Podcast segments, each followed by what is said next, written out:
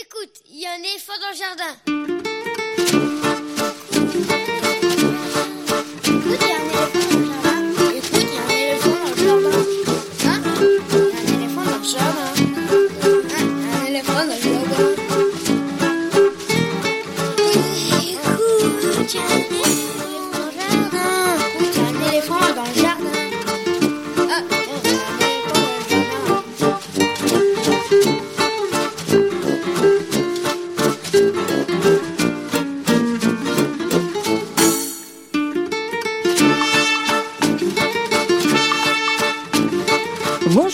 Véronique Soulet au micro pour l'actualité culturelle des enfants petits et grands en Ile-de-France. Une émission pour tous les adultes qui n'ont pas oublié qu'ils ont d'abord été des enfants. Ravi de vous retrouver après ces deux semaines de trêve des confiseurs, comme on dit. Et pour commencer, bien sûr, tous nos meilleurs voeux pour cette nouvelle année. Une année qui sera, n'en pas douter, une année de lutte sur tous les plans. Et donc, on renouvelle encore une fois notre soutien à tous ceux qui se battent sans relâche pour nos retraites, à tous et pour une société plus juste et sans police meurtrière à transmettre à nos enfants. Ce matin, pour la première émission 2020, place à nos chroniqueurs réguliers et également à deux chroniqueurs de passage qui sont en stage à l'YFM et que nous avons le plaisir d'accueillir au micro. Au programme donc, on commence avec les petits papiers d'Estelle, la revue d'Estelle, la revue de presse d'Estelle Laurentin. Ce sera dans quelques instants. Cinéma, ensuite avec Émilie Nouveau et Yves Bouvray, nos deux spécialistes cinéma jeune public et aujourd'hui plus particulièrement cinéma d'animation. Ils reçoivent tous les deux Anka Damian, réalisatrice du absolument superbe film L'incroyable voyage de Manora, qui sort aujourd'hui en salle. Ce sera dans une quinzaine de minutes. Magali Rochereau et Pierre Garcin sont tous les deux en formation à l'INA, l'Institut national de l'audiovisuel, pour apprendre le métier d'animateur radio ils font un stage de quelques semaines à l'YFM. Et ils passent à la pratique ce matin, proposent chacun une chronique sur le thème de leur choix. Ce sera vers 11h25. Nous ne retrouverons pas Gabriel Lucas et Augustine pour leur chronique littéraire hebdomadaire. La rentrée est un petit peu chargée pour tous les deux. Ce sera pour la prochaine fois. Mais pour terminer, s'il arrive, Lionel Chenaille sera là pour lire un extrait d'un roman de littérature générale sur le thème de l'enfance. Ce sera quelques minutes avant la fin.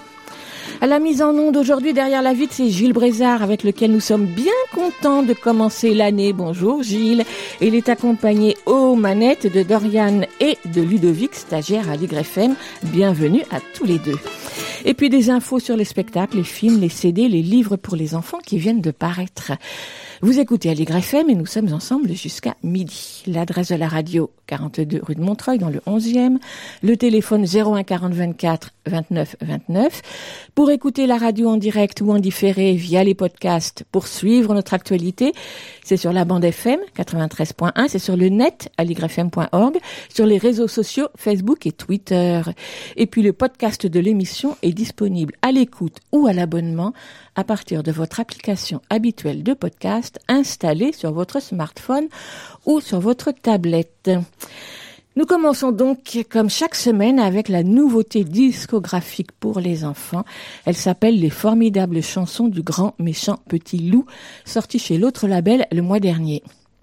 Et décidément, on peut dire que le loup reste le personnage fétiche et à vrai dire quelque peu ressassé des livres et des chansons pour enfants. Un loup qui le plus souvent n'a de loup que le nom, mais plus rien de son animalité d'origine.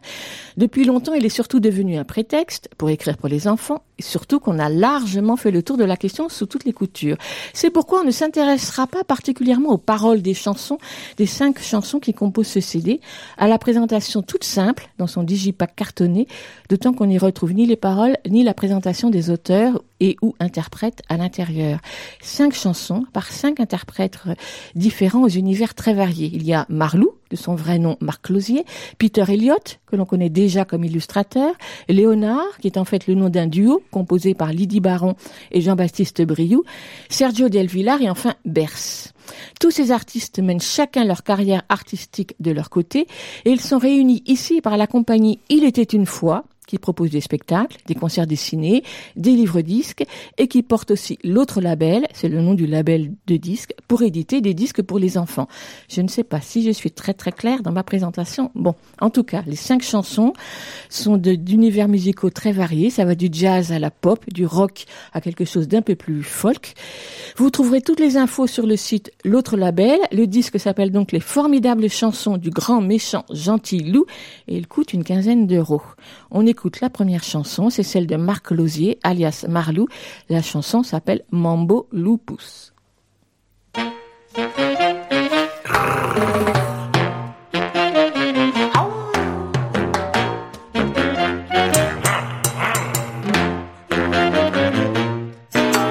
Un très long museau, des dents acérées, deux oreilles pointues et la queue dressée. Il hurle à la lune, rôde dans les forêts. C'est ma meilleure frousse, mon fauve préféré.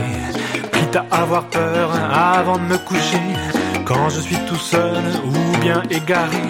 Je préfère cent fois, comme épouvantail, aux frayeurs informes, une grosse bête à poil, le loup, ou, ou, je ne m'en passerai pas le loup, ou, ou, même si j'y crois pas le loup, m'en privez pas, je fonce dans l'arme sans mon loup, c'est le drame, le loup, ou, ou, je ne m'en passerai pas. Le loup, ou, ou, même si j'y crois pas. Le loup, ou, ou, ne m'en privez pas, sans lui le noir est vraiment effrayant.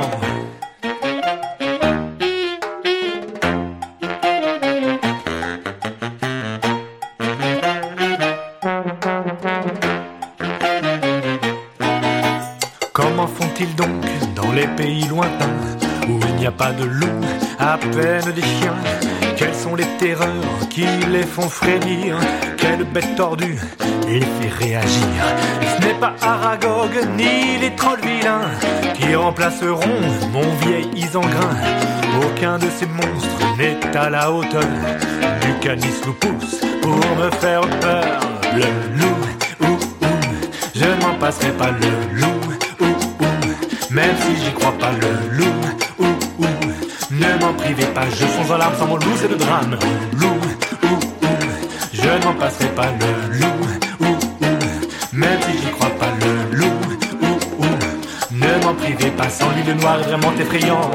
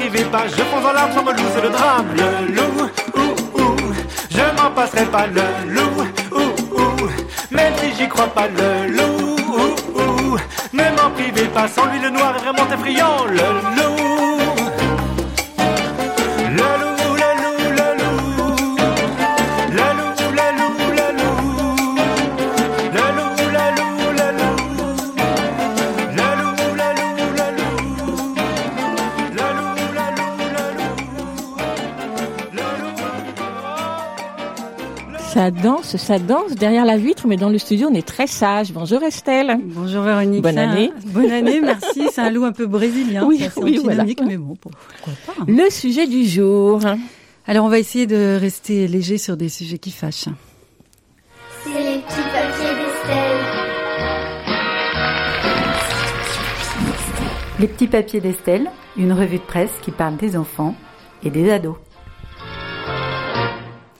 Bonne année donc à Véronique, mais à tous. Merci Estelle. Tous ceux qui nous écoutent, maman en particulier, Oui. fan et très fidèle auditrice. Alors j'ai cherché une petite bonne nouvelle pour fêter ça. Il y en a une côté rail et c'était dans toute la presse il y a quelques jours, le monde de lundi pour commencer. Élection municipale à Paris, Anne Hidalgo promet des transports gratuits pour les moins de 18 ans. Le métro, le RER, le bus et le tramway vont-ils devenir gratuits à Paris? Au moins pour les jeunes. Écartée par la mer en janvier 2019, la proposition revient à l'ordre du jour. À peine dévoilé, le projet a déclenché, nous dit le monde, l'enthousiasme des alliés de la mer sortante. Mais sur les réseaux sociaux, cette avancée suscite aussi beaucoup de critiques. Gratuit signifie payé par le contribuable, souligne certains. Au nombre des contres, le journal rapporte le tweet d'un ancien dirigeant de la RATP on s'accroche. Les transports publics ont besoin de financement pour augmenter l'offre, réduire les ressources et les appauvrir offrir la gratuité aux enfants des cadres sub-parisiens, c'est antisocial. Bon, chacun a son point de vue. Ceci dit, le projet ne représente pas un grand changement. À savoir qu'en septembre dernier, le pass Navigo déjà gratuit pour les enfants de moins de 4 ans l'était devenu jusqu'à 11 ans, ainsi que pour les moins de 20 ans handicapés. Et puis ça, c'est dans le magazine Le Bonbon. Il existe aujourd'hui un forfait imaginaire pour tous les étudiants de moins de 26 ans, recalculé à moins de 50% du pass Navigo classique. Sortir à Paris reprend l'info en soulignant qu'Anne Hidalgo, pas encore officiellement candidate à sa réélection à la mairie de Paris, ne manque pas de projet pour la suite. L'un des grands marqueurs du mandat, c'est le changement de paradigme sur les mobilités. C'est pourquoi elle annoncera donc l'extension de la gratuité des transports en commun pour tous les Parisiens de moins de 18 ans. Dans le papier du Monde, on rappelle que des études avaient été commandées par la mairie de Paris et par la région sur la question de la gratuité des transports et que les deux études avaient conclu par la négative. Elles venaient pourtant pas tout à fait du même côté. Les effets sur l'environnement et la circulation resteraient faibles, car ça ne changerait pas le comportement des automobilistes qui comptent en temps de transport plutôt qu'en coût, pour l'instant en tout cas. En revanche, ça pourrait même, disait l'une des études, détourner certains usagers du vélo, et quoi qu'il en soit, le coût collectif reste très important. Idée abandonnée donc, mais on y revient. Finalement, ces vieilles études, on s'en fout et les élections approchent. Ce qui est assez surréaliste, c'est cette annonce alors que les transports en commun à Paris, pour l'instant, bah, il y en a presque plus. En pleine grève, quand tout le monde va à pied, annoncer le métro gratos, c'est un timing sûrement électoral, mais qui fascine la parisienne que je suis. Parce que bon, on en bave un peu, hein, faut le dire. Et comme l'écrit le Parisien dans un article d'hier, une grève à deux vitesses, article titré Une grève à vitesse, ce conflit montre symboliquement la densité et la qualité du réseau francilien. L'envers de ce constat positif, c'est lorsqu'il y a une mobilisation, les habitants très dépendants des transports en commun sont très impactés. Alors pour continuer dans la bonne humeur, on va écouter un petit son dont on rêve.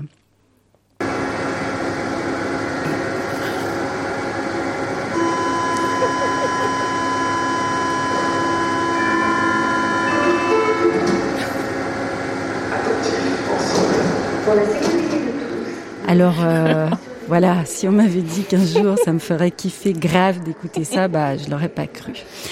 Pendant qu'on crapahute sur le bitume, dans certaines régions, ils innovent comme des petits fous avec School Bus, le moyen de transport scolaire écolo normand.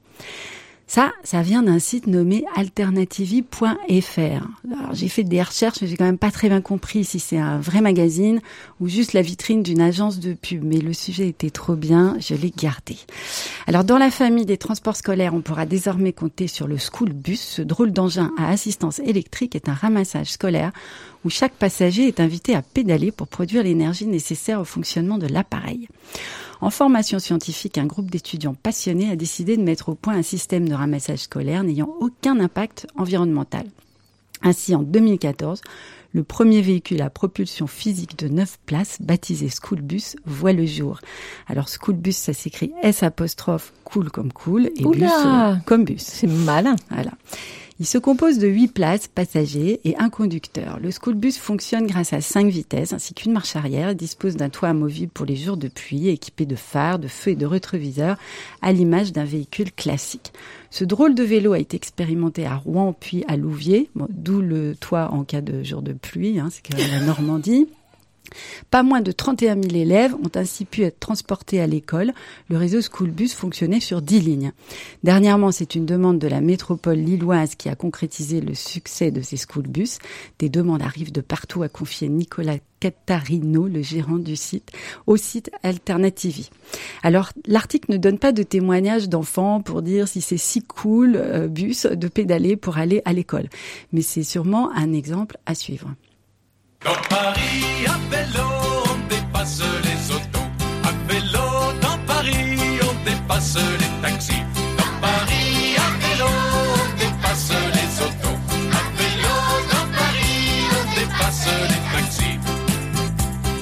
Place des fêtes, on roule pas. Place Clichy, on roule pas. Alors on peut faire euh, encore mieux. Au passage, c'est Jodassin qui Bah chante à Paris en bah, vélo. un pour grand classique. Ne le saurait pas encore. On peut donc faire encore mieux que le bus vélo, nous disait Europe 1 le 30 décembre. Écolo, silencieux et facteur de lien social, c'est le déplacement à cheval qui pourrait revenir dans les usages. Bon, alors peut-être pas à Paris tout de suite, la chaîne de radio cite Cuba qui connaît des restrictions de carburant et où la traction animale est revenue en force, autant dans les champs que pour le transport public et touristique.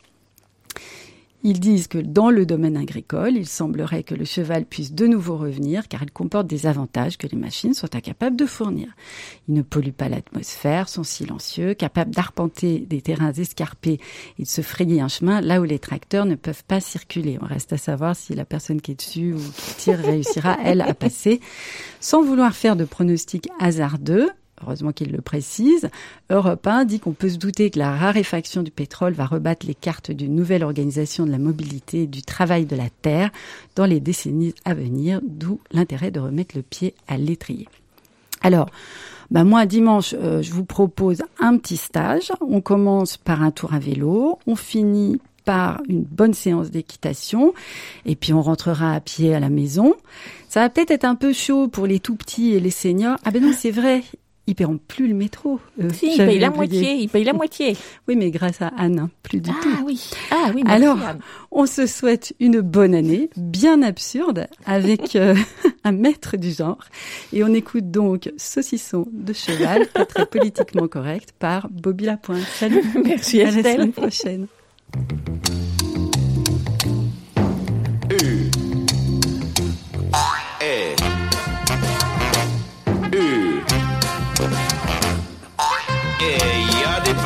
Ouais, des paroles, des vraies. C'est un saucisson de cheval, un saucisson que de cheval que je viens de faire. À cheval, c'est une chanson de saillie, ah, chanson de saillie de cheval. Moi qui suis esthète de cheval, ah, je trouve ça beau de cheval, génial, admirable, de la peine, refrain. C'est le refrain. Moi qui viens de Grèce, de cheval, je m'appelle au reste. De cheval, t'as pas bouffé l'os. De cheval, je débarque à Paris. De vos ho ho, quel régalo. De cheval, de prendre le métro. De cheval, quand on ne connaît pas. De cheval, oh, ce qu'on s'amuse. De bœuf et refrain. Le refrain, c'est toujours. Mes enfants, ma foi, de cheval, sont de vilains grognons. De cheval, quand ils pleurent en cœur, de cheval, j'essaie de les distraire. Les vaches, je viens à boudin. Boudin de cheval, mais les autres aussi sont. De cheval, toujours dans le besoin. De cheval, ça ne peut pas être pis. De chèvre, ben non. Le refrain, c'est. Quel est cet aztèque? De cheval qu'on vient de voir filer. De cheval du haut de la côte De cheval dans le précipice. En moto peut-être bien estomac. De cheval qui vient de me ventre. De cheval un complet à garrot. De cheval et un gilet pied de poule. Allez, maintenant je suis vu comme ça. Maintenant je vais m'asseoir, j'en ai marre, je vais m'asseoir. Je désirais m'asseoir de cheval et tu m'as menazo. De cheval, canapé en rotin. De cheval et mon cœur vous fumiez. Mes cigares n'étais-je pas l'affrenier De cheval qui fourbu sa fesse. De cheval, ça fait rire les groupes. De cheval, ah comme l'écurie. Et gay.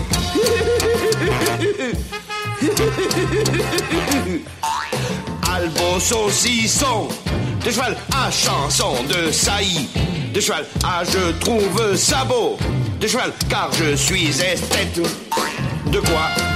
Esthète de quoi? Esthète de cheval Vous écoutez Aligre FM 93.1. Écoute, il y a un éléphant dans le jardin. eh. Yves et Émilie, bonjour. Bonjour. Et bonne année à tous les deux. Je suis ravie de commencer cette nouvelle année avec vous deux autour du cinéma, surtout autour d'un film plutôt formidable. Tout à fait. Oui, tout à fait. Nous sommes très heureux du coup aujourd'hui d'accueillir Anka Damian pour présenter un magnifique film qui nous a vraiment énormément séduit, L'extraordinaire voyage de Marona. Merci beaucoup Anka Damian d'être présent avec nous aujourd'hui. Vous orientez votre carrière très rapidement vers le secteur cinématographique en étudiant à l'Académie du théâtre et des arts du cinéma de Bucarest où vous obtenez un diplôme en cinématographie ainsi qu'un doctorat en art, cinéma et médias.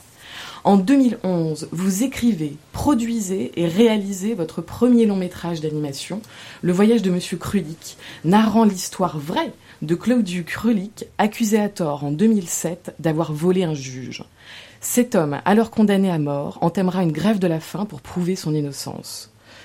Ce film sera rapidement reconnu euh, comme une œuvre marquante, mélangeant genres et formes avec une justesse et finesse redoutables. Vous obtenez d'ailleurs le cristal du meilleur long métrage d'animation à Annecy et êtes primé dans plus de 200 festivals internationaux. Vous débutez ainsi une trilogie qui cherchera à traiter de l'héroïsme. Votre second long métrage d'animation, La montagne magique, mettra quant à lui en scène Adam Jacek Winkler, artiste et alpiniste polonais, qui raconte sa vie à sa fille. Témoin enfant de l'anéantissement de son pays par les nazis, puis par le communisme, il décidera adulte de s'engager auprès du commandant Massoud dans la guerre en Afghanistan dans les années 80. Et enfin aujourd'hui, le dernier nouveau de votre trilogie, film orienté famille et jeunesse. Ne fait pas partie de la trilogie. Ah, ça ne fait pas partie de la trilogie. Mince alors. Parce qu'on a quand même vu, nous, dans, cette, euh, dans votre film, dans l'extraordinaire voyage de Marona, on a quand même vu cette pointe d'héroïsme. Et on pensait que du coup, c'était la continuation Si vous voulez, c'est une filiation plutôt, euh, plutôt euh, en thème, mais je pourrais dire, j'avais prévu à finir ma trilogie avec un film sur Malala. D'accord. Que je n'ai pas pu prendre le droit. Et quand j'ai commencé à faire euh, l'extraordinaire voyage de Marona, j'ai insisté, c'est pas là, ça ne fait pas partie de ce euh, de cette trilogie, mais effectivement, bien sûr qu'il y a une filiation en thème, en âme, c'est pas Un thème qui vous est cher, du coup. euh, tout, tout ce que tu cherches comme individu, tout ça se reflète dans ton art. Et si tu Mm. recherches les choses, euh, euh, la quête intérieure euh, de moi-même et l'évolution de moi-même, ça se reflète bien sûr dans les thèmes qui revient, revient, revient dans toute Mm, la bien filmographie, dans une autre version. Et peut-être l'évolution, si vous voulez, entre Krulik et le- l'extraordinaire voyage de Marona, c'est euh, même euh, c'est l'extraordinaire voyage de Marona essaye d'ouvrir les mêmes thèmes à, une, à un public plus large, Mhm. essaye de cacher cette, la, la dureté des thèmes dans la douceur. Mhm. C'est c'est un peu déguisé, on déguise. J'ai déguisé le, pour, pour, euh, pour faire, euh, pour entrer un peu dans, euh, dans un niveau plus grand de public, même si ça reste encore un cinéma art house. Mm, bien sûr. Alors on va présenter aussi, on va raconter un petit peu l'histoire de l'extraordinaire voyage de Marona. Donc Marona est une petite chienne que nous allons découvrir et dont nous allons traverser la vie après un accident de voiture qui démarre le film. Elle est née d'une portée de neuf chiots. Noire et blanche, le nez en forme de cœur, Marona est rapidement rejetée par son père et doit se trouver une place dans une société désarmante, cruelle, mais aussi surprenante et magique. Téméraire, déterminée, dévouée et altruiste, Marona connaîtra plusieurs maîtres, Manolé, Itzvan et Solange, qu'elle aimera profondément. Malgré ces nombreux changements qui la marqueront et secourront sa vie, rien ne lui fera jamais peur. Et ce film sort aujourd'hui en France, ce mercredi 8 janvier 2020. Oui, on est vraiment euh, extrêmement heureux de, de te recevoir euh, en cas. On Merci de m'avoir invité. On, a, on avait eu le, le plaisir de se rencontrer ben, image par image. Tu étais venu pour Oui, le voyage de Monsieur Krulik il y a, il y a bien des années. Euh, non, l'extraordinaire voyage de Marona, c'est c'est vraiment un, un film euh, vraiment important, euh, à la fois dans, dans nos cœurs, dans, dans nos âmes. Et par rapport à ce que tu disais tout à l'heure sur euh, l'altérité, euh, finalement, là, on, on est en début d'année, on souhaite les meilleurs vœux. Comment est-ce qu'on vit finalement côte à côte euh, pas à pas euh, dans cette vie. Et puis souhaiter les meilleurs vœux c'est dé- déjà aborder cette euh, cette année euh, à hauteur humaine à hauteur d'un d'un chien euh, Marona. Alors moi j'ai été euh, ce matin euh, sur la ligne 9 sur la ligne Marona. Voilà parce que c'est la, la neuvième donc de, de cette portée. Donc j'ai pensé maintenant j'y penserai toujours. Quand je prendrai le métro la ligne 9 je penserai à toi et à Marona et à ce très beau voyage euh, elle a eu plusieurs maîtres, elle a eu plusieurs prénoms, euh, Sarah. oui, mais, mais nous avons aussi plusieurs vies dans notre vie. On, Exactement. on vit des étapes et on les laisse derrière. Ouais, nous, nous, ce qui nous a beaucoup touché, c'est, c'est cette histoire euh, simple, très très émouvante, euh, très tendre. Évidemment, avec le début du film, hein, qui marque en fait euh, cette entrée euh, dans, dans cette mémoire de, de Marona, qui va revivre euh, sa vie euh, avec un, un accident de, de voiture, avec une voiture, et euh, comment est-ce que on va revenir sur cette vie de chien qui n'est pas qu'une vie de chien, parce qu'elle a été heureuse à, à plus, euh, plus d'un aspect, et notamment dans la rencontre avec euh, bah, Manolé, euh, euh, Isvan et, Solange. Euh, on plonge avec les yeux de Marona dans, dans ton univers qui est coloré, magique, qui est vraiment foisonnant, qui, qui est détonnant, fantasmagorique. C'est vraiment des superlatifs, mais c'est important de, de les prendre. Et comme à ton habitude, tu travailles, sans en reparler, avec euh, avec euh, un, un foisonnement de, de talents artistiques. Et, euh, là, on peut citer le, bah, le réalisme politique, poétique, politique, pourquoi pas d'ailleurs. Finalement, euh, fait de vivre en tant qu'individu pleinement euh, et au jour le jour cette cette vie, c'est pas mal comme euh, acte politique et poétique de, de Brecht Evans. Euh, les décors évidemment incroyables. De détails et de clins d'œil de Gina Torstensen et Sarah Mazzetti. Euh, impossible aussi de, ne pas parler euh, de la musique de, Pablo Pico, qui avait fait, euh, on va en parler d'autres musiques, qui a fait une musique originale et assez merveilleuse pour compléter cette illustration narrative, graphique de, ton film. On en parlait euh, en préparant l'émission avec Émilie et, avec Véronique. Le, ton film, c'est, il se déroule un peu comme un livre. Et en fait, nous, il nous a fait penser à un livre pop-up. En fait, euh, Oui, effectivement, tu je as- suis en train de faire un livre pop-up. c'est vrai en plus. Bon, bah, voilà, tu vois. Et, euh, et du coup, c'est un film pop-up. C'est un film qui est qui est qui reprend tous les qualitif- qualificatifs que je vais pas redire, hein, parce que sinon tu vas te mettre à rougir à la Non, radio. et oui, ça, on le un voit peu- pas à la radio, donc euh, ça serait dommage, euh, voilà. Mais en tout cas, le, nous, on, on te voit comme bah, une autrice et puis une véritable, euh, alors pardon du terme chaman, chaman qui est capable, et tu l'as montré dans tes précédents films, mais à nouveau dans celui-ci, euh, de rassembler des talents et euh, d'œuvrer avec un, un système de production, on va en parler fragile, pour aboutir à un film qui est absolument, absolument époustouflant, à plus, plus d'un titre, et en plus avec une gageure. Euh, pardon hein, pour le- le- l'erreur dont, dont- dont, sur le, la, la trilogie, mais en effet qui est complètement dans ton univers et dans Oui. le fait de, de parler de l'autre. Effectivement, Voilà. probablement que la frustration de ne pas pouvoir finir la trilogie, voilà, Voilà. elle s'est cachée dans ce Non, mais c'est- film. Mais c'est aussi la bonne nouvelle, c'est qu'elle viendra un jour. Donc, euh, Je ne sais pas. Euh, les verra. choses qui ne se font pas à leur temps, d'habitude, euh, Ouais. c'est- d'ailleurs, c'est un des très peu projets que j'ai renoncé. J'ai eu de la chance dans ma vie et presque tous les projets que j'ai voulu faire, je ne les ai fait. Alors, en tout cas, nous, on s'est dit, ce film, euh, avec toutes ses particularités, son originalité, nous, on le, on le préconise vraiment euh, euh, pour les enfants et, et euh, La famille, un je public famille, ouais, famille Parce dès que ça- 7 ans.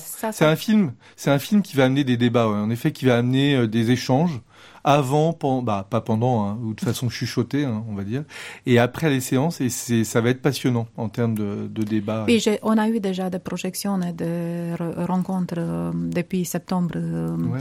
Euh, on a commencé dans la, pendant Cartoon Forum euh, à présenter dans la région Oui. et puis sur, aussi sur, euh, on a eu pas mal de, des avant-premières de festivals. Et la réaction, ce film provoque, provoque aussi les adultes. tu vois, ah, on ne s'attendait pas. On est ému. J'ai dit, ah, c'est très bien. Alors c'est fait. si tu arrives à émouvoir des adultes dans un monde comme celui-ci, c'est.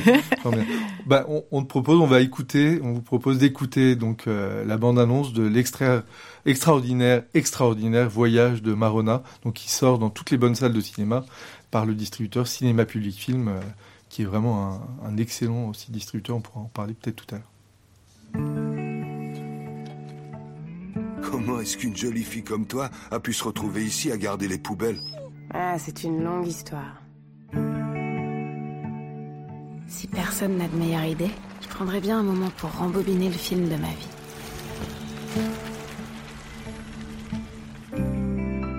Je ne sais pas combien de temps je suis restée avec ma mère. Moi, le neuvième chiot. Eh bien, mon garçon, ta mère te manque? Étrange créature que l'homme. Ah, tu as senti l'odeur, hein T'as une maison, toi? Il faut que je te présente à ma famille petit à petit. J'avais un abri rien qu'à moi. Nous voilà avec une gonzesse de plus dans la maison. Exactement ce qu'il me fallait. J'avais un nom, rien que pour moi. Je vais t'appeler Sarah. Anna. Marona.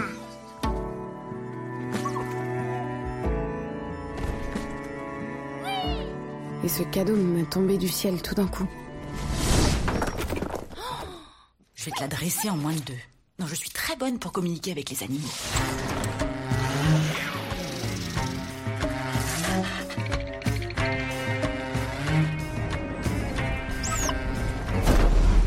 Chez les chiens, le bonheur, c'est l'inverse de celui des hommes. Nous voulons que les choses demeurent exactement comme elles sont.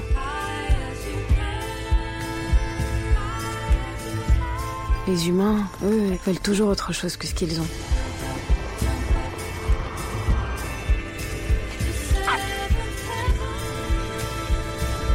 Ils appellent cela rêver.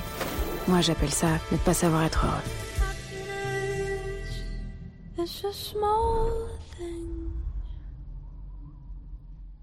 Académien, on l'a dit hein, brièvement lors de votre présentation. Euh, moi, personnellement, je trouve que vous avez vraiment une filmographie vraiment singulière, vraiment détonnante. Je me souviens avoir découvert le voyage de Monsieur Krulik au Festival d'Annecy et de m'être dit mais qu'est-ce qui est en train de se passer devant moi euh, Parce que c'était vraiment quelque chose de très surprenant, semi-documentaire, semi-expérimental.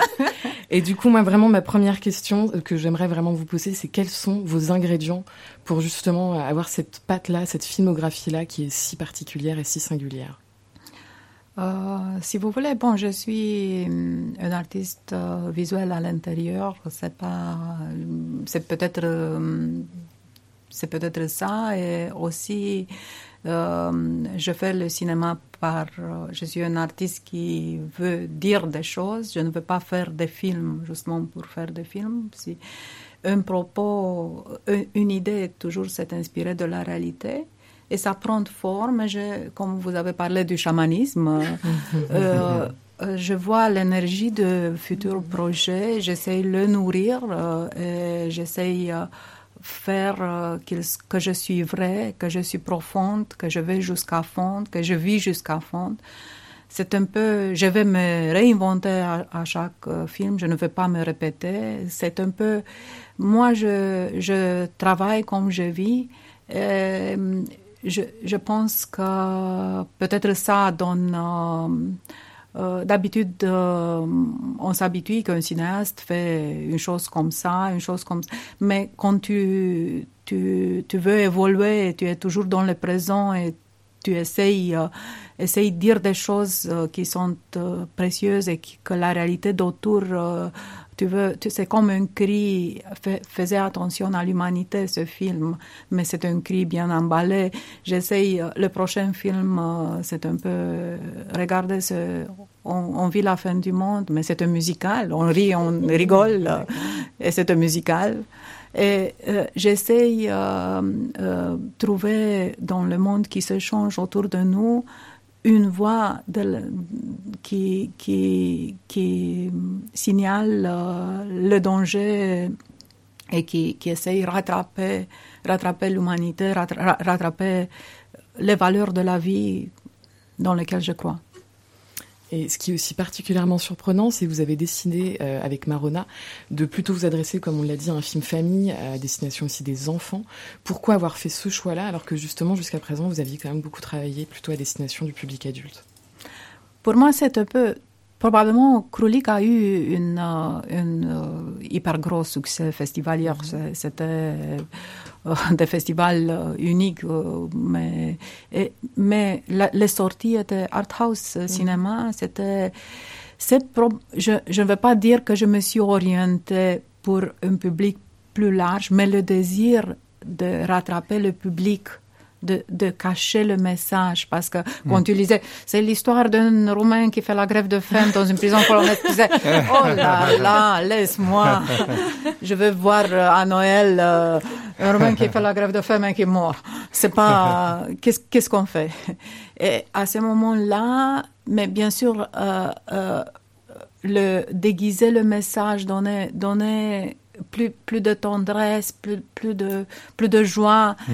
euh, et envelopper, envelopper les choses profondes dans, dans ce mirage euh, qui, qui, qui est plutôt un conte.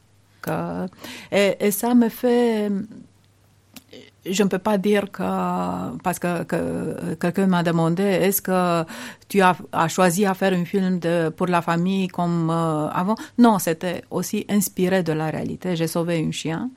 Et au moment que je voulais faire euh, un film sur Malala, c'était en même temps.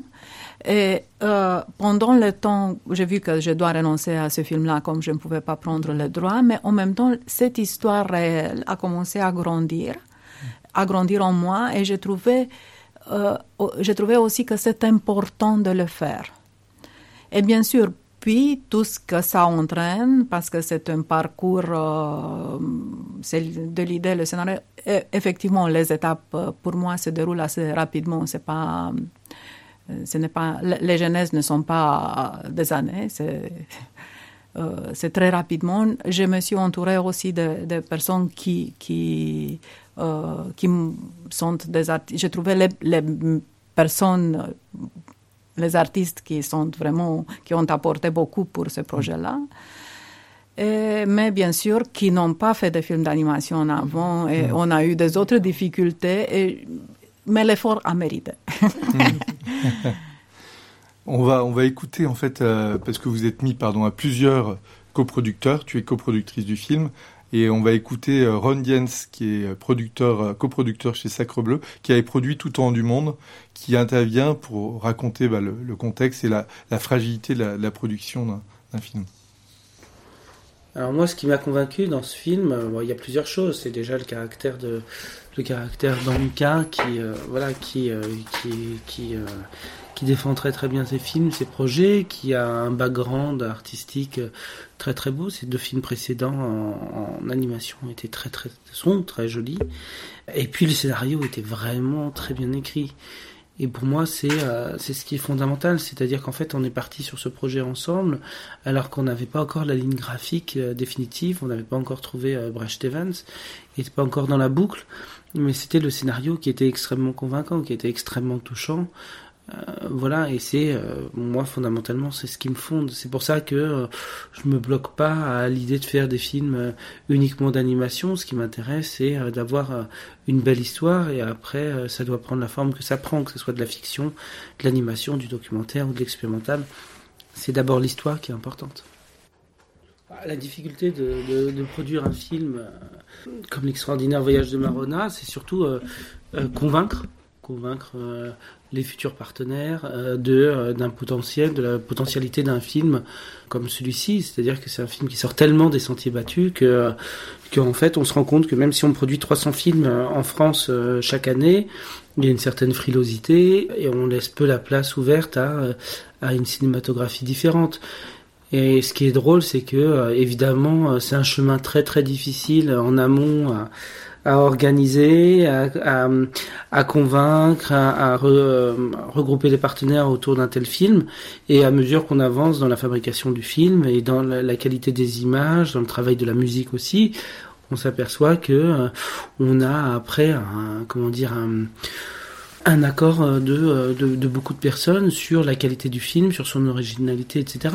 Je peux prendre un parallèle avec euh, The Artist, où euh, après, euh, après la sortie de The Artist, on a dit non, mais le cinéma noir et blanc, c'est vachement bien, le cinéma muet, c'est vachement bien. mais on sait combien il a galéré pour le faire initialement. Donc voilà, c'est on a beau dire c'est bien, c'est bien, mais on aimerait que on aimerait qu'il y ait un peu plus d'audace dans le cinéma, peut-être un peu moins de films, mais un peu plus d'audace, ça serait pas mal. Voilà. Tu, euh, donc, euh, Ron. Oui, que- oui, oui, mais l'idée, c'est, vrai, c'est toujours difficile euh, de convaincre euh, les financeurs et aussi, c'est pas de, de- parce qu'ils ne peuvent pas s'imaginer les choses nouvelles que je propose. Et c'est toujours ça. Euh, bon, par exemple, la montagne magique euh, n'a pas reçu de soutien euh, en production en France. Euh, euh, J'ai eu des reproches. C'est difficile à lire un scénario avec tant de références visuelles. Et j'ai reçu en post-production, mais tu ne peux pas faire euh, les films euh, et recevoir le financement après. C'est un peu ça. Tout le monde attend de voir plus, mais même pour Marona, euh, on a déposé pour le développement ici à CVS Nouvelles Technologies, et on n'a pas reçu parce que les gens ne pouvaient pas se projeter le, design. Et en production, quand on a eu d'animation à montrer, ils ont dit Ah, mais c'est ça, c'est bien. Mais bon. ouais, c'est c'est toujours la, la difficulté, comme a pu euh, voir Sébastien Le Donbach euh, avec La jeune fille sans main, c'est comment est-ce qu'on avance finalement euh, dans un contexte graphique, illustratif. Même si, comme le dit Ron, euh, Diens de Sacre Bleu, l'histoire, à la base, elle était très forte. Et, euh, enfin, voilà. Oui, mais en même temps, ils disent euh, avec, euh, ils disent, euh, c'est un film pour enfants, pour la famille. Ça, ça, ça, c'est un peu péjoratif euh, aussi au cinéma du monde. Un film pour la famille, c'est c'est quelque, une animation, c'est péjoratif. Un, un film pour la famille, c'est péjoratif déjà. Et tu dois te lutter avec. euh, des- mais pourquoi ne pas cacher dans une modestie une chose profonde C'est ça? Qu'est-ce qu'on on, euh, parle des grands sujets euh, euh, si, si on discute de Napoléon, c'est déjà gagné. Alors, en cas Damien, vous avez réussi totalement à nous attendrir euh, avec Marona, cette petite chaîne vraiment incroyable. Est-ce que vous pourriez tout simplement, euh, vous, nous parler de qui est Marona, euh, comment, comment elle est venue à vous, de, de son point de vue, qu'est-ce qui fait, qu'est-ce qui traverse sa vie? Parlez un petit peu, nous, finalement, de cette chienne. Euh, comme je vous ai dit, l'idée est inspirée de la réalité. C'est une chienne euh, qui, qui s'appelle Marona d'ailleurs, euh, qui, et qui, la photo est sur les remerciements à la fin du film. Et Ah oui, on la voit en photo. oui, c'est la photo. Et c'est bon, je ne suis pas Brigitte Bardot, je ne sauve pas tous les chiens. Ah oui. euh, j'ai un chien euh, moi-même, euh, c'est mon fils qui, quand il a eu 16 ans, il a dit si tu ne me laisses pas avoir un chien, je vais quitter la maison. Et puis je l'ai laissé. Et puis il a quitté la maison, mais il m'a laissé son chien pour ne pas l'oublier. Et c'est vrai que j'ai beaucoup, jusqu'à ce moment-là, je n'avais pas, je n'ai pas eu un animal dans ma vie, mais j'ai, j'ai beaucoup appris de mon chien. Et c'est peut-être que si je n'avais pas mon chien, je n'aurais pas Mm. Sauvé. J'ai sauvé, je pense, trois chiens jusqu'à maintenant. Et j'ai, cette chienne que je l'ai retrouvée, elle, elle avait quelque chose, c'est, c'est quelque chose, euh, une ouverte, une, une, euh, une empathie qui, qui a fait quand, quand je lui ai trouvé des familles d'accueil, elle changeait les familles d'accueil. Elle, sa, sa manière de Mm. te regarder et de se relationner dans la famille Mhm. faisait que les adultes se posaient même euh, les questions sur leur relation. Et c'est à ce moment-là que, que j'ai eu l'idée de faire euh, ce film. J'ai dit, bon, pourquoi ne pas... euh, euh, parce que le chien est un miroir c'est Mm. pour les humains. C'est pas... re- tu te reflètes, tu vois tes limites. C'est comme, ah bon, tu, tu te rends compte de tes, de tes, de tes égoïsmes, tu te rends compte de, de, de ta instabilité, tu te rends compte de tes défauts en Mm. regardant un chien. Et euh, c'est un peu euh, la chienne, euh, quand je, je fais des Q&A avec des, des enfants, j'ai dit, elle m'a donné un cadeau d'amour que je voulais partager. C'était un peu ça, parce que c'est une émotion. Quand je, la source de ce film, c'est une émotion. Et cette émotion, je l'ai retrouvée aussi dans la fabrication, je l'ai retrouvée aussi dans les réla- réactions de la salle. Mm. C'est une émotion qui a ressorti, et parce que c'est, tout est toute énergie, toutes les particules, Mm. euh, tout ça, tout, tout ce que tu mets euh, euh, ressort. C'est- Un film est ce que tu lui donnes. Et c'est- cette émotion que j'ai reçue et j'ai inclus a été y compris dans la fabrication du film. On, on a pleuré à la fin de l'animation. On a, c'était la fin de la colonie de vacances. Ce n'était pas, ce n'était pas. On a beaucoup travaillé, mais l'impression que que euh, qu'on était, on a partagé. euh, ce n'est pas euh, du travail. On a partagé quelque chose de très précieux ensemble. On va continuer avec les humains du film. C'est très bien. En écoutant un petit extrait de la musique de Love Istvan.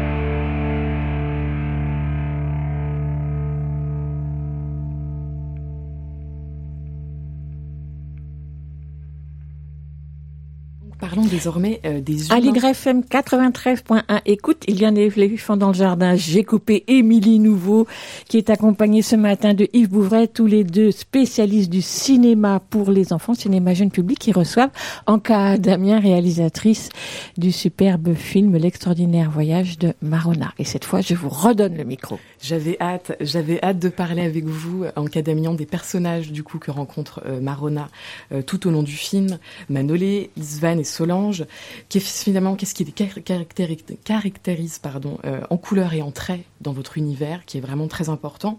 Et est-ce que vous pourriez aussi nous parler de votre rencontre avec Brecht Evans, euh, la personne qui s'est occupée du character design, des dessins finalement des personnages dans votre film, qui rendent vraiment ce film encore une fois totalement unique et surprenant? Euh, tout au début, quand j'ai j'ai commencé ce projet-là, j'avais l'idée de le faire dans le style de rotoscopie poétique comme Tocafondo. Et j'ai pitché à Cartoon Movie euh, ayant en tête cette, euh, en concept, ayant en tête cette rotoscopie et tous les distributeurs ont fait euh, d'attaque euh, cardiaque. Ils ont dit c'est trop adulte, euh, c'est déjà, la, la chienne meurt, euh, aussi une, animation, euh, un style d'animation trop adulte. Alors, euh, je me suis, euh, j'ai coupé, j'ai jeté cette, euh, cette, ce, vision du film. J'étais un peu dans le flou. J'ai contacté Matotti, mais il était en train de faire son, film. On a eu une super rencontre. Il a voulu me rencontrer, mais il a dit, mais désolé, les, les, les prochains trois ans, je suis sur mon film. Et comme euh, adoré Brecht Evans, euh, adoré ses bouquins, je l'ai contacté effectivement sur l'Internet. Euh, je, je lui ai écrit, il a dit oui. On s'est vu et quand on, s'est vu, il a dit bon, mais je suis, je fais aussi mon bouquin Les rigoles, je ne pourrais pas faire tout. Et alors, il m'a présenté Guina et Sarah. Euh, c'est un peu, euh, les deux sont un peu complémentaires. Bon, euh, quand on s'est rencontrés, on était sur son Facebook, euh, sur tous les artistes visuels de son Facebook, et on a choisi euh, Guina et Sarah. Et effectivement, je peux dire que leur rapport, euh, parce que ils- elles ont fait aussi les figurants, elles ont fait, leur rapport était euh, euh, très très très engagé. C'était, je, je dirais que c'est un triangle de artistique dans dans- les, je ne, on ne peut pas dire que les décors sont Guina et Sarah, euh, mais les personnages, tous les personnages principaux ont été faits par Brecht. Et au début, on a discuté ensemble, puis j'ai donné à chacune euh, les choses euh, séparément. Est-ce que tu peux nous décrire très brièvement, alors on est à la radio, mais visuellement, parce qu'il y a une vraie inventivité visuelle des trois personnages, Manol, euh, Isvan et, euh, Solange, parce que tu joues sur euh, la plasticité. euh, Bon, l'idée c'était que dans l'animation tu peux rendre euh, le visible l'intérieur du personnage et c'était sur ça qu'on est allé et faire euh, l'acrobat tout c'est un peu c'est comme euh, bien sûr le choix des couleurs euh, c'était euh, l'énergie jaune avec rouge euh, les, les lignes rouges euh, c'était c'était conçu vertical sur son costume et ça permettait aussi la transformation du personnage. Ça pa- appartient à l'enfance où tout est possible tout est euh, le, le, le gros euh, et doux Ishvan, euh, en même temps, il avait, Brecht lui a fait une bouche et des yeux in- indiens, Mm. qui étaient euh, dans son design beaucoup plus indien, mais on- pendant la fabrication, ça reste euh, la douceur, on l'a gardé, mais c'est moins, c'était plus difficile de, de garder euh, la touche indienne. Et puis, euh, pour Solange, euh, c'était le choix entre princesse et aventurière. C'était, elle était au milieu de, de, euh, de- euh, et aussi, par exemple, des choses comme refléter Marona, euh, les oreilles de Marona se reflétaient euh, dans euh, ses, ses cheveux euh, tout au début du film. On va justement écouter un extrait du film, La rencontre entre Marona et Solange. Et petit chien, tu as un problème Ou bien tu dors un petit peu? Ah, un petit dame. Tu es qui, toi? Je m'appelle Solange. N'aie pas peur de moi. Je t'ai réveillé Oui, tu m'as réveillée. C'est urgent J'ai pensé que tu étais malade, petit chien. Mais tu n'es pas malade, non? Je suis une fille. Oh, mais tu es une fille. Comment tu t'appelles? Sarah. Oh, je dois te trouver un nom. Je vais y réfléchir. Je ne vais pas t'en donner un qui ne soit pas le tien. Ah, je commence à être habituée, crois-moi. Il doit bien y avoir un nom que personne n'a. Ah, merveilleux ce petit homme. Je l'aimais bien. T'as une maison, toi? Pas vraiment. Et toi? Moi non plus. J'en ai pas vraiment une, enfin. Je vis dans une maison, mais je suis juste une enfant. Et quand tu es une enfant et que tu vis dans une maison d'adulte, tu dois respecter des règles et des règles et des règles. Tu peux pas faire ce que tu veux. Tu dois te coucher et te lever quand les adultes te le disent. Sais, c'est pas très amusant. Mais je vais te faire une place dans mon petit bout de maison. Viens avec moi.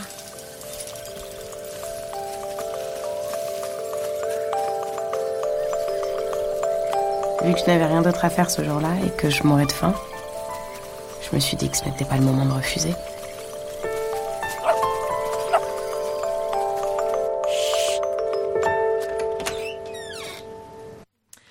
Quel magnifique dialogue donc entre Marona et Solange qui se rencontrent. Euh, mais n'oublions pas, Marona est un chien et c'est un véritable animal. Euh, C'est-à-dire qu'il ne parle pas, c'est vraiment une voix off qui nous fait découvrir un peu ses pensées. Est-ce que vous pourriez nous parler du fait de pourquoi vous avez décidé de ne pas faire parler Marona tout simplement et se faire comprendre des humains? Pourquoi c'est euh, l'utilisation d'une voix off dans votre film? Et est-ce que vous pourriez du coup aussi nous dire quelques mots sur le travail que vous avez fait avec les comédiens sur les voix euh, donc on vient d'écouter entre la bande-annonce et les différents extraits Euh, alors, euh, premièrement, c'est le, tu apprends le langage non verbal avec le- un chien, mais tu te rends compte euh, que tu n'as pas besoin de paroles, mais quand même, euh, pour faire un peu euh, le contraste, parce que les pensées de la chienne, même euh, parfois, quand- puis elles grandissent, puis elles commencent à prétendre. Parfois, ce n'est pas. Et tout, tout ce contraste euh, et, et, toute la pureté de point de vue d'une chienne euh, dans, dans, le euh, dans la voix off, euh, parce que c'est quand Ishvan, par exemple, jette la balle, il dit, c'est pas qu'il il lui jette la balle, c'est lui, il aime, il, il aime jeter, mais il n'aime pas rapporter. C'est un peu, voir, euh, voir la vie de son point de vue, c'était seulement par la voix off. Les voix de, du film, on les a fait tout au début du film sans aucune image. On a rassemblé, même euh, la famille Solange était toute rassemblée. On a fait le dialogue comme dans un film de prise de vue réelle. Et la choix de la voix de Lizzie C'était la choix qui est très très près de, de mon cœur. J'ai travaillé avec elle pour La Montagne Magique. Elle était la voix de Anya, je la connaissais. Et elle est vraiment une actrice qui garde ce, ce, ce complexité, ces douceurs, en même temps la force, la douceur, l'innocence. Elle est une femme, une fille en même temps. Elle a, elle a tous les âges. Elle a, elle a une, une, euh, elle a, elle a compris très bien euh, les choses et c'est pas du tout simple. Je vous dis, en plus, comme maintenant le film se fait, euh, il y aura 15 langues de, Wow. de doublage. euh, quelques langues, je ne veux pas écouter, mais les, les, euh, pour les versions de langue où, où il, je donne des conseils, je me rends compte là, euh, que c'est c'est pas c'est pas du tout facile à le faire. Il y a un ingrédient euh, dont on a parlé tout, au début, qui a été amené par Pablo Pico, et on va, l'écouter avec un, petit extrait mu- musical.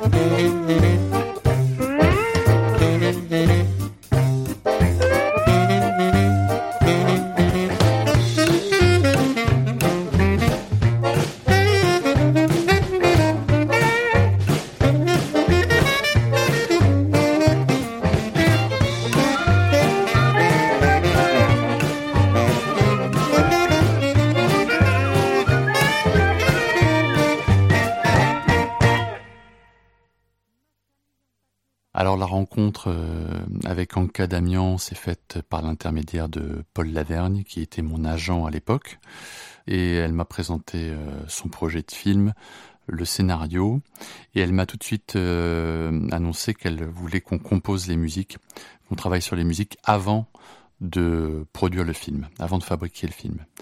Et j'ai trouvé ça hyper intéressant, donc je me suis mis au travail tout simplement. Je suis rentré chez moi, j'ai travaillé sur des thèmes et on échangeait comme ça. J'ai écrit quatre thèmes euh, principaux et donc ces quatre thèmes, après, elle les a utilisés dans le film, dans le montage du film.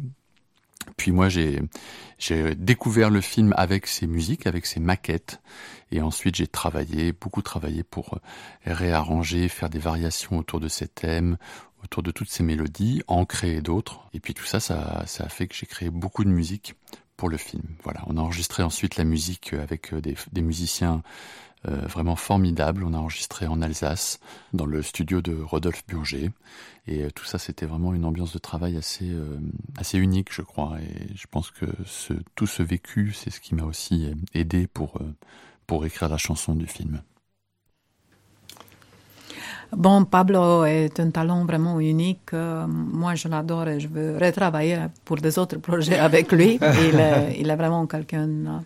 euh, mais comme euh, il a dit beaucoup de choses, comme on a, on a travaillé, mais une, une chose spéciale, je veux dire, en Alsace, dans le studio de Rudolf Berger. Euh, c'est un grenier des grands-parents, c'était comme ça. euh, quand on est arrivé, Euh, Au début, j'étais un peu, mais c'est pas, ce n'était pas vraiment une, un endroit pour lequel on était, était habitué. Mais la manière artisanale de, de travailler avec les musiciens, avec chacun séparé, chacun venait, c'était 40 kilomètres euh, la première gare, et on, on avait l'espace ensemble, on était ensemble pendant l'enregistrement, je pouvais faire gesticuler, il me demandait de les regarder, le- de le, ça, ça, ça n'arrive pas souvent maintenant, on est dans, séparés par des vitres dans des studios d'enregistrement, on n'est pas, on n'est pas ensemble, on n'a Mm. pas ce, ce côté artisanal, euh, euh, et ça a été vraiment très fort, euh, c'était génial. C'est notre petite dernière question euh, qu'on aime beaucoup poser avec Yves comme question euh, finale pour euh, cette petite interview. En cas d'amiant, est-ce que vous pourriez nous citer un film qui a marqué votre enfance? Ah, 101 Dalmatiens. C'est vrai Oui. Sans Dalmatien. Oui, mais c'est pas, c'est bon. En plus, euh, je pleurais à tous les films quand j'étais petite. Euh, Je pleurais à Lorien Hardy. Je pleurais. Le film commençait. L'enfant était un peu triste qu'il était en vacances. et J'ai commencé à pleurer. Comme ça, j'ai appris à pleurer sans faire. je, je, seulement le, les larmes parce que sinon le- mes, mes parents me, me faisaient sortir de la euh, salle. Mais le, bien sûr, euh, euh, participer émotionnellement au cinéma, c'était c'était une chose de mon enfance. Et je continue à faire, même si j'ai mon âge. Ben oui. ben, vraiment, mer- merci mille fois, hein, en Merci cas beaucoup. Damien, Naoum, pour l'extraordinaire voyage de, de Marona euh, qu'il faut euh, vraiment découvrir euh, au cinéma. Euh, vraiment de façon impérative, hein. c'est, et la, la petite Marona qui est absolument géniale. On, on va on va clore, euh, on est vraiment très très heureux hein, parce que c'est vraiment un, un film très important. On va écouter pour clore euh, cette émission, justement, on parlait de, de Pablo, tu parlais de Pablo Pico tout à l'heure, euh, la chanson de fin du film. Oui, la chanson est le cœur du film. Ouais, voilà. C'est- Tout ce que je voulais dire, c'est dans la chanson. Oui, de, de Isabelle Sorling sur la musique de Pablo Pico et le texte d'Elena Ladere. Vladarano. Oui, Vladarano. la bande originale, il faut le citer, c'est important, qui est édité chez Milan euh, de façon dématérialisée, euh, sera disponible dès le 10 janvier sur tous les supports. Et il faut rester jusqu'au bout du générique parce qu'on voit aussi que les chiens de, des équipes qui ont participé au film euh, Même- sont nommés au générique. hein. Sont au remerciement en première remerciement. position. Voilà. Même si je me suis dû, dû lutter pour ça, parce qu'ils ont dit, mais qu'est-ce qu'on fait? On met les chiens avant les humains Mais oui, on n'est pas hypocrite. si on fait un film sur un chien, on met les chiens avant. Merci beaucoup, Anka. Merci. Et merci à Yves, et merci à Émilie, et merci en cas d'Amiens. Happiness is a small thing, almost nothing. A saucer of milk, a bit wet tongue, a nap, a place to bury a bone. Happiness. Is a small thing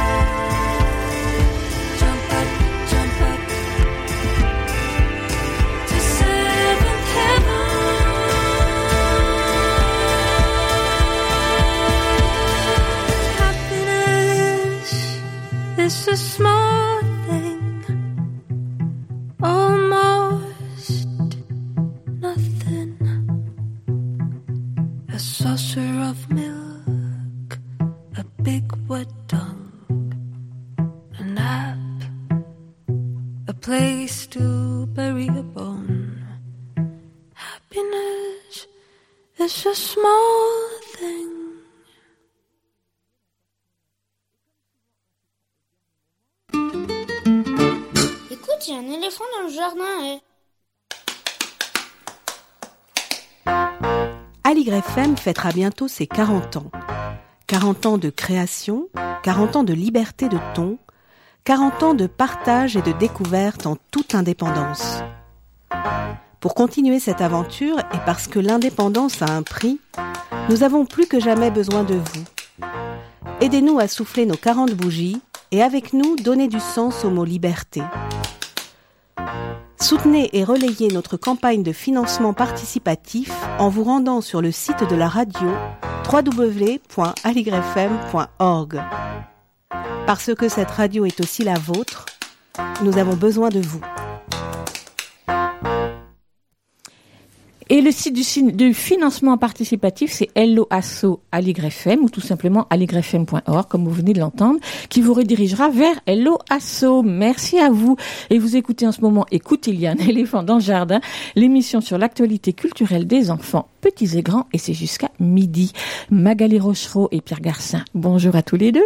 Bonjour Véronique. Vous êtes tous les deux en formation à l'Institut national de l'audiovisuel, l'INA, où vous apprenez l'animation d'antenne à la radio. Et dans le cadre de cette formation, vous faites un stage depuis la demi, la mi-décembre à l'YFM. Stage d'observation d'abord, puis passage à la pratique, ce que vous allez faire ce matin. Car vous avez préparé chacun une chronique toute spécialement pour cette émission et j'en suis ravie.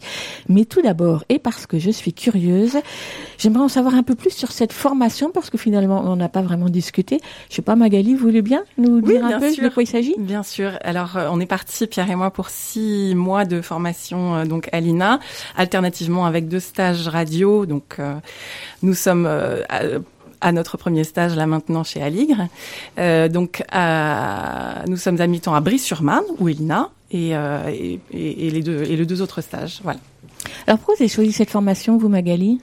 Alors, j'ai choisi cette formation. euh, c'est une reconversion. J'étais kinésithérapeute euh, il y a encore deux ans, et euh, c'était c'est la, la réalisation d'un rêve en fait. Voilà, la radio pour moi, c'est euh, C'est un rêve. Exactement. Et Pierre, c'est un rêve pour vous? Ben, c'est un rêve, en fait. C'est oser faire quelque chose de différent qui me permet euh, d'aller, j'espère, euh, faire des émissions, interviewer à la rencontre des, des personnes pour euh, passer des, des informations, de la culture, traiter de sujets euh, différents. Qu'est-ce qui est le plus déconcertant pour vous? De plus déconcertant. Écoutez, euh, moi, je suis pas du tout déconcertée. moi, je suis juste euh, Bien. bien Dans Et, votre euh, élément. Exactement. Ça me, j'ai beaucoup de plaisir à faire ça. Et Pierre? Alors moi j'ai beaucoup de plaisir à être euh, à préparer pour être derrière le micro, mais ce qui est très déconcertant pour moi c'est la technique. Car l'INA c'est une excellente formation, on nous apprend à tout faire et ça euh, j'ai voilà c'est c'est pas évident pour moi, mais c'est très formateur. Et qu'est-ce que vous avez, qu'est-ce que vous avez découvert à Aligre FM, donc radio associative? Qu'est-ce que vous avez découvert que vous ne attendiez pas à découvrir, Magali? Écoutez, euh, on a eu la chance de participer à plusieurs émissions euh, déjà depuis le début de notre stage, et on a surtout découvert euh, beaucoup de gens passionnés. Et donc c'est pas seulement euh, la radio, c'est pas seulement une technique. C'est euh, moi ce que j'ai appris, c'est que c'était surtout une passion et, euh, et, le- et faire parvenir aux oreilles des gens euh, ce- ce- la, la- la voix qu'on a en soi et ce qui, ce qui, ce qui compte pour soi en fait. Bah moi c'est vraiment une, rencontre, euh, c'est très riche au niveau des rencontres. Euh, c'est l'univers de, de la radio libre. D'ailleurs j'ai bien envie euh, d'en parler au salon de la radio et euh, c'est de belles rencontres. Alors, donc, dans le cadre de ce stage, je vous ai donc proposé à chacun de réaliser une chronique sur le sujet sous la forme de votre choix, avec bien sûr néanmoins la culture enfantine hein, comme, euh, comme fil conducteur. Alors, on va commencer avec vous, Magali. Comment vous avez attrapé cette proposition? Alors écoutez, moi j'étais ravie et il se trouve que justement euh, je vais revenir sur Noël puisque c'est c'est pas c'est pas loin de C'est nous. pas si loin. C'est pas si loin. Le matin de Noël, très très tôt dans la matinée, j'ai eu la chance de franchir la porte de la maison de trois petits garçons et non pas trois petits cochons. et donc au moment juste où ils découvraient leur cadeau au pied du sapin. On écoute.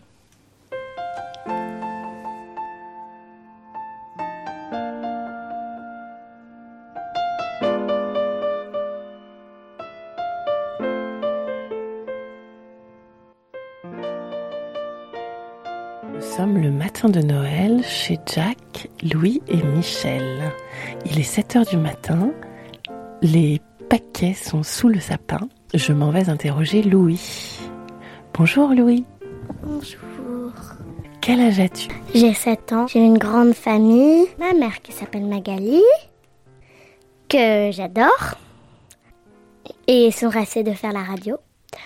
Euh, mon père qui s'appelle euh, Philippe. Et bah, euh, il fait une, une boîte avec euh, des gens et ses copains. Il organise beaucoup de conférences.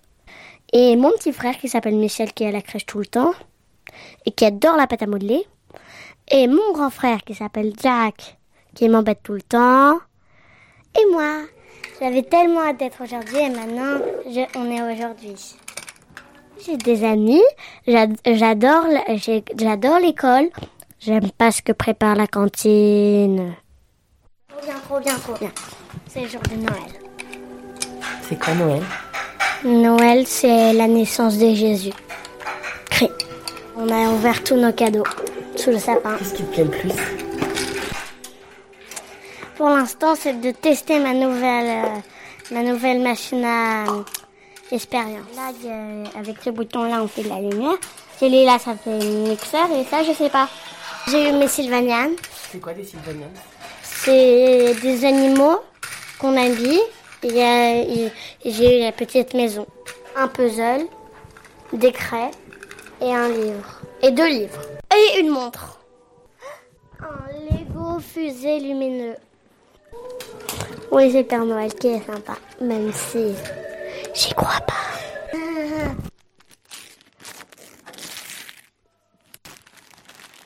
Comment t'appelles-tu?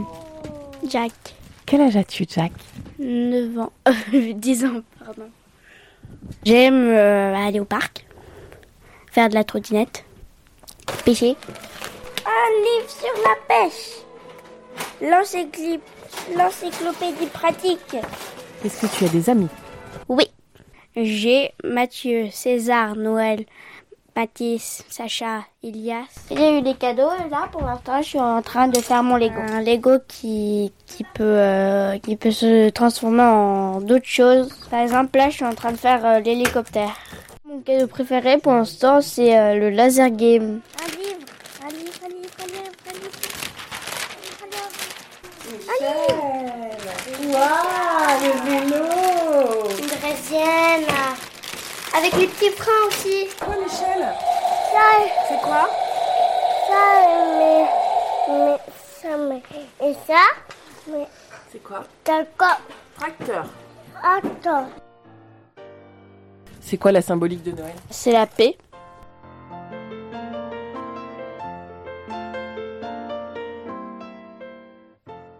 Et ben voilà une belle conclusion. Merci Magali. Je, je t'en prie Véronique. Et puis donc un grand merci à Jack, à Louis et à Et à Michel qui se sont prêtés au jeu du micro ce matin-là. Ça sera dit, promis. Pierre, vous, vous avez choisi un tout autre sujet pour votre euh, chronique. Alors qu'est-ce que vous avez choisi? Bah, Quand vous m'avez demandé euh, de parler d'un projet ou d'une personne qui travaille pour les enfants, euh, j'ai tout de suite pensé à Naïma Muraille Zimmerman, qui est auteur de littérature jeunesse, et je vous en remercie parce que ça m'a permis de reprendre contact avec elle. Euh, en effet, j'avais fait sa connaissance en 2014 alors que j'étais avocat en droit de la propriété intellectuelle, euh, ce que je dois dire que je ne suis plus, car elle avait besoin de conseils pour négocier un contrat d'adaptation télévisuelle de l'une de ses séries littéraires. Euh, les conditions proposées par le producteur étant particulièrement à son, désavantage, le projet n'a- pas pu aboutir car on n'a pas pu trouver de, de solution équilibrée entre, entre le producteur et, et elle. C'est hélas un, grand classique pour nombre d'auteurs de jeunesse qui ont peine à équilibrer le rapport de force avec leurs éditeurs. Et à ce propos, Naïma Muraille Zimmerman est une auteure engagée dans la défense des intérêts collectifs de sa profession, ce dont je vous parlerai après euh, l'avoir présentée. Pour la présenter, vous allez entendre trois extraits issus d'une interview réalisée par la Charte des auteurs et illustrateurs jeunesse, diffusée sur YouTube en avril 2019. Et je compléterai aussi ces informations car j'ai eu la chance de pouvoir faire une interview lundi 6 janvier, donc je, compléterai euh, son actualité. Alors, dans un premier extrait, Naïma Muraille Zimmerman se présente et définit le genre fantastique qui est son terrain euh, d'écriture préféré. Le voici. Je suis auteur de livres pour la jeunesse, euh, principalement dans la catégorie fantastique. J'avais 11 ans et j'ai lu Dracula et pour moi ça a été euh, la révélation de ma vie. quoi. Moi de façon générale je m'intéresse quand même plus à la littérature dite de l'imaginaire, euh, qui recouvre généralement le fantastique, la fantasy et la science-fiction, parce que la vie quotidienne ça m'intéresse pas beaucoup. Alors Na- Naïma euh, travaille euh, régulièrement avec une dizaine de maisons d'édition, dont l'École des loisirs, Albin Michel, Flammarion ou encore Playback. Elle est également scénariste pour des BD édités chez Jungle. Ah oui, une auteure prolifique, elle. Assez, très, et surtout qu'elle écrit assez vite. Elle arrive à, produire 7 pages par jour, donc elle a pas mal de, de commandes, en effet. Et euh, Naïma reconnaît à ce, sujet qu'elle a, beaucoup de chance parce qu'elle peut vivre de son art, ce qui est loin d'être le cas des, auteurs euh, jeunesse. Elle a fait beaucoup d'études elle adore faire des recherches. Et dans l'extrait qui suit, elle nous explique que ça lui permet justement de documenter ses écrits et d'ancrer dans le réel des éléments surnaturels qui permettent au lecteur de s'identifier. J'adore apprendre des trucs. J'ai fait des études extrêmement longues à l'université. Euh, j'ai fait un master de, philosophie, j'ai fait un master de droit, j'ai un diplôme de notaire, j'ai un master de japonais, j'ai un diplôme de droit de l'université de Nagoya. Du coup, euh, c'est vrai que c'est pour moi une opportunité dans mon travail de me dire, euh, voilà, je vais prendre tel sujet, j'y connais rien, mais je vais faire des tas de recherches et je vais apprendre des choses. Je pense qu'en fantastique, on a besoin d'ancrer vraiment dans le réel pour que ça reste crédible. Comme il s'agit d'un élément surnaturel qui euh, a lieu dans un environnement normal, pour moi, si l'environnement normal n'est pas extrêmement bien construit et recherché, du coup, euh, ça s'effondre, on n'a plus peur. Parce que l'élément d'identification n'est plus là. La peur, c'est la base du fantastique. C'est ça qui différencie le mieux par rapport euh, aux autres catégories. Et c'est le sentiment qui, pour moi, me parle le plus, que je décris le mieux. Je suis une grande trouillarde euh, et hum, la peur, c'est le sentiment le plus universel. Et pour moi, être auteur de livres qui font peur, c'est un peu ne jamais grandir au-delà de cette phase. Alors le, le roman euh, dont elle est le plus fière euh, s'appelle Dix battements de cœur, qui a été édité en 2019 par l'école des loisirs, car son, son travail d'écriture lui a demandé dix mois de recherche. Dix mois, c'est énorme. L'intrigue se déroule à Londres pendant le Blitz, hein, c'est la campagne de bombardement allemand qui s'est abattue au Royaume-Uni pendant la Deuxième Guerre mondiale. Et pour décrire le contexte au plus proche de la réalité, elle a écouté les archives sonores de la BBC, comme les discours de Winston Churchill, le bruit des, des sirènes et, et des bombes qui tombent, mais elle a aussi visité tous les musées de Londres, dont le Royal Air Force Museum, pour observer les, avions, les, ambulances. Et enfin, elle, s'est confiée en me disant que pour s'imprégner de, l'époque décrite dans Dix battements de, de cœur, elle a écouté de, de nombreuses chansons, dont We'll Meet Again de Vera Lynn, que nous diffuserons à la fin de cette chronique. Oui, donc un travail de longue haleine, très précis. Dans le troisième et dernier extrait de l'interview de la charte sur YouTube, Naïma Muraille Zimmerman nous explique sa manière de travailler avant de se lancer dans l'écriture d'un roman. Moi, je fais mes synopsis assise dans mon canapé avec une feuille et un crayon. Je n'arrive pas à faire ça à l'ordinateur. Euh, une fois que je vais avoir fait mon découpage, euh, je vais aller dans la cuisine où là, je vais écrire sur mon ordinateur. Alors, quand je l'ai interviewée lundi dernier, je lui ai demandé si elle allait à la rencontre de son lectorat, et la réponse a tout de suite été oui, et très régulièrement. Euh, où ça ben, Dans les salons du livre, dans le cadre d'ateliers d'écriture, ou dans les classes allant du primaire euh, au lycée. C'est un moyen pour elle euh, de se connecter à la réalité, car écrire est un métier solitaire, et ça lui fait très plaisir de voir qu'il y a de vrais gens en fait qui lisent ses livres. Aller dans les classes, ça lui permet aussi d'apprécier le niveau culturel du lectorat, ce qui peut lui donner des idées pour écrire euh, de nouveaux projets. C'est-à-dire? Ben, un jour, dans une classe de troisième, elle s'est rendue compte que euh, les élèves ne connaissaient pas de grands personnages imaginaires comme le Dracula ou Dr Jekyll et Mr Hyde, alors que le fantastique est au programme de, de quatrième. Alors du coup, ça lui a donné l'idée de proposer à Albin Michel d'écrire et de publier le grand livre de l'horreur. C'est une série qui introduit ces classiques et, euh, et grâce à ça, eh ben, elle espère vraiment que ça donnera au lecteur l'envie de lire les œuvres originales ou au moins de, de les faire connaître. Alors au début de, de cette chronique, vous nous avez dit que Na- Naïma Muraï Zimmerman a été engagée dans la défense des intérêts collectifs de sa profession et je serais bien que vous en disiez un petit peu plus. Bah, Justement, j'allais vous en parler. Euh, la plupart des auteurs jeunesse sont des personnes isolées. C'est une profession qui n'est pas reconnue par la société dans la mesure où euh, c'est souvent considéré comme un, ce n'est pas considéré comme un métier euh, à part entière. Or, c'est faux. On a parlé du travail de recherche. C'est un travail à temps, à temps plein. C'est un, c'est un vrai boulot. Euh, ces auteurs sont, les auteurs sont des créatifs. Hein. Ils ont besoin de, conseils dans la négociation de, leur contrat, car les dispositions légales et les usages de la profession sont très complexes. Et c'est pour ça que Naïma est adhérente de la charte des auteurs et illustrateurs jeunesse, car cette euh, organisation, c'est une association qui valorise la création de, leurs œuvres et elle est également membre euh, du conseil d'administration de la Ligue des auteurs professionnels qui a pour mission d'améliorer les conditions de, de création de tous les auteurs, pas seulement jeunesse. Alors, ces organisations, elles permettent d'apporter aux auteurs un soutien juridique et de faire du, lobbying auprès des pouvoirs publics pour améliorer leurs conditions de rémunération, car évidemment c'est le nerf de la guerre. Et le 5 juin 2019, Naïma euh, Muraï Zimmerman a publié un article sur le site actualité.com avec deux T et sans accent sur le E.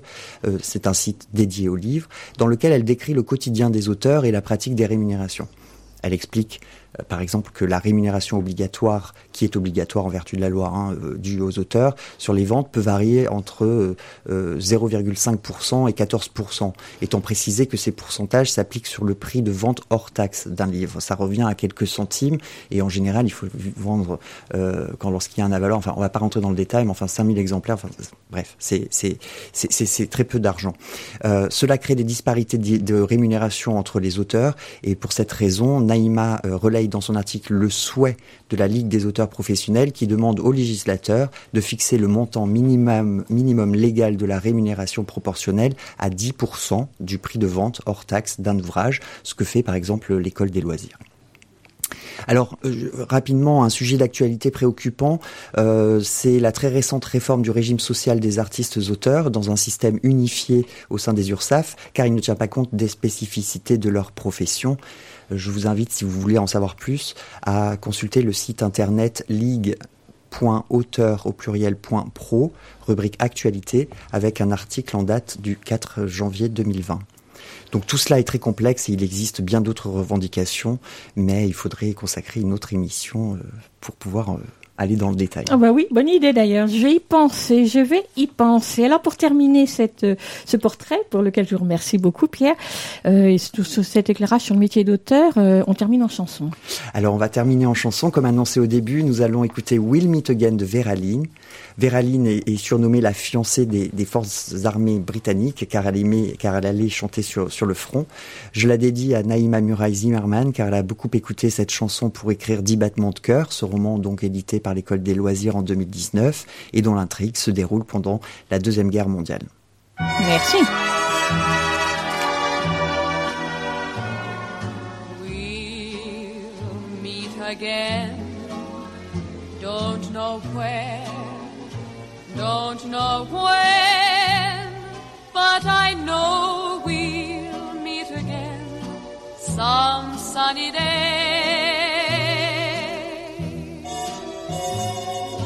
Keep smiling through, just like you always do, till the blue skies drive the dark clouds far away. So will you please say hello to the folks that I know? Tell them I won't be Bonjour Lionel, bonne année. Merci, vous aussi. Bon, il reste pas beaucoup de temps, donc on coupe la chanson. Tu n'auras pas le droit à la à la question sur le, le film. Dommage. Pour toi. En plus, il était, il était, ouais, il ah était, mince, il était c'était facile. facile cette fois. Qu'est-ce qu'on lit aujourd'hui? Un extrait du- d'un recueil qui s'appelle Une enfance outre-mer. En fait, c'est une, euh, une, je trouve pas le mot que je cherche, euh, un assemblage, pardon, de textes réunis par Leila Sebar. Ce sont que des auteurs euh, francophones d'Algérie, de Tunisie, de Martinique, d'île Maurice, d'Haïti. Voilà, c'est plein de petites nouvelles. Et moi, j'ai choisi une nouvelle de Marie-Thérèse Humbert, qui est née donc à l'île Maurice. Ça s'appelle Les Galants de Lydie. Et le livre, c'est donc Une enfance outre-mer. On démarre.